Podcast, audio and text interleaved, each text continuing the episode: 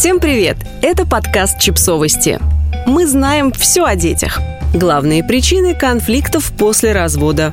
Как их избежать? От разногласий никуда не деться, особенно в родительстве. Порой они начинаются еще до рождения ребенка, когда вы спорите, какое имя выбрать малышу. Ситуация усугубляется после расставания родителей. Что делать, если у вас разный подход к воспитанию? Здесь важно донести свою точку зрения до партнера, выслушать его мнение и спокойно прийти к компромиссу.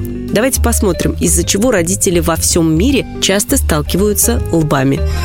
Новая любовь. Родители в разводе, и тут кто-то из них заводит новые отношения. Ему или ей не терпится познакомить ребенка с потенциальным членом семьи. Вот только второй родитель зачастую не согласен с такой инициативой. Аргументы могут быть разными. Отношения недостаточно серьезные, ребенку ни к чему испытывать стресс, человек просто не нравится и так далее. Эксперты считают, что оба родителя обязаны обсудить друг с другом будущее знакомство ребенка с новой пассией. И мать, и отец имеют право знать о планах друг друга в этом отношении. Также родителей попросили не высказываться плохо о новом возлюбленном или возлюбленной в присутствии детей.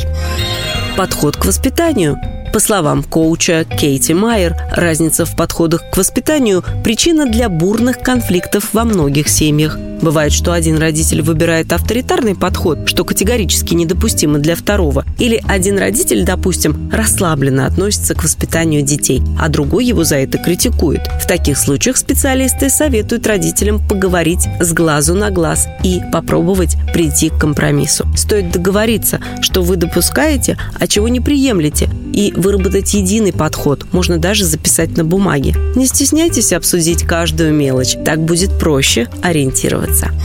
Режим дня. Порой родители придерживаются разных режимов дня, живя в одном доме, не говоря уже о разведенных супругах. Например, папа разрешает детям не спать допоздна и не чистить зубы, в то время как для мамы это разгильдяйство. Вот почему важно договориться заранее, какой режим дня будет у ребенка, и соблюдать его вне зависимости от того, встаете ли вы рано или поздно, живете в одной квартире или в разных домах.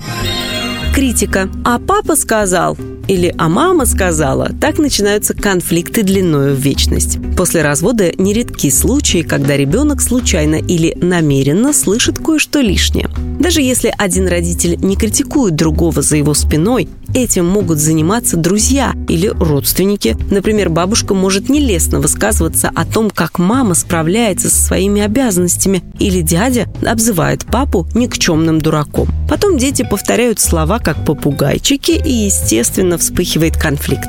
Объясните ребенку, что это нехорошо, и договоритесь с другим родителем, что некоторые вещи не должны произноситься в присутствии детей. Пусть ваши личные отношения не влияют на благополучие ребенка негативным образом траты. Не всегда родители зарабатывают и тратят деньги одинаково. Иногда один из них пытается купить любовь ребенка игрушками, сладостями, одеждой, билетами в кинотеатр и на аттракционы, крутыми гаджетами. Другой же это либо не поощряет, либо у него нет столько денег. Увы, порой ребенок действительно считает, что тот, кто его балует, любит его больше. Эксперты считают, что это неправильно и рекомендуют родителям установить четкие пределы трат на ребенка. Если второй родитель не согласен и все равно продолжает баловать ребенка, просто потому что может, не отчаивайтесь, поговорите со своим ребенком и расскажите ему, почему не можете покупать ему столько же машинок, кукол, мороженого и конфет. Объясните, что дело не в том, что вы любите его меньше. Вполне возможно, что он отнесется к вам с пониманием. Подписывайтесь на подкаст, ставьте лайки и оставляйте комментарии. Ссылки на источники в описании к подкасту. До встречи!